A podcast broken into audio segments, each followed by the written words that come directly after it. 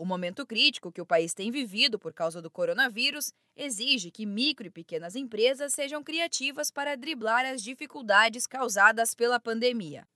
Inovar pode assustar muitos empreendedores, mas é preciso criar estratégias para se conectar com o público.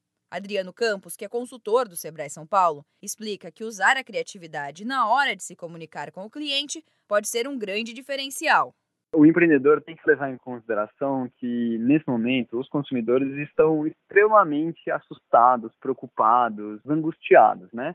Então, acho que um primeiro um ponto em que eles podem ser criativos é em mudar a maneira como eles se comunicam ou eles se relacionam com os clientes atuais e eventualmente com potenciais clientes, tornando essa comunicação um pouco mais leve, em alguns momentos até bem humorada, mas nunca desprezando o, momento, né, a atenção que as pessoas estão passando e a gravidade da situação que a gente está passando.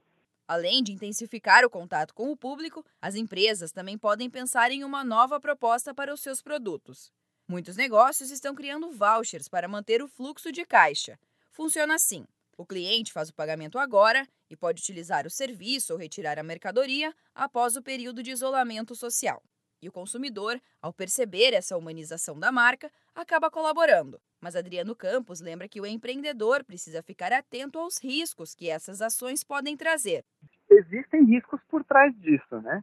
Que é um deles não saber quando isso vai ser colocado em prática. Né? Então, por exemplo, ah, comprei o voucher hoje. Quando é que quando é que eu vou ter que ter essa operação para atender todo mundo? Será que lá na frente vai valer a pena? Será que eu vou conseguir sobreviver ou não? Se eu não sobreviver, eu peguei o recurso dessas pessoas e aí como é que eu vou fazer, né?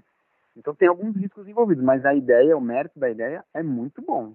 Para mais dicas sobre como lidar com os impactos do coronavírus na gestão da sua empresa, siga o Sebrae São Paulo nas redes sociais. Lá você acompanha lives e ainda pode tirar dúvidas com os consultores. Se você é empreendedor, a sua jornada de capacitação não precisa parar. O Sebrae está disponibilizando gratuitamente todos os cursos online neste período. Para conferir, acesse soluções.sebraesp.com.br.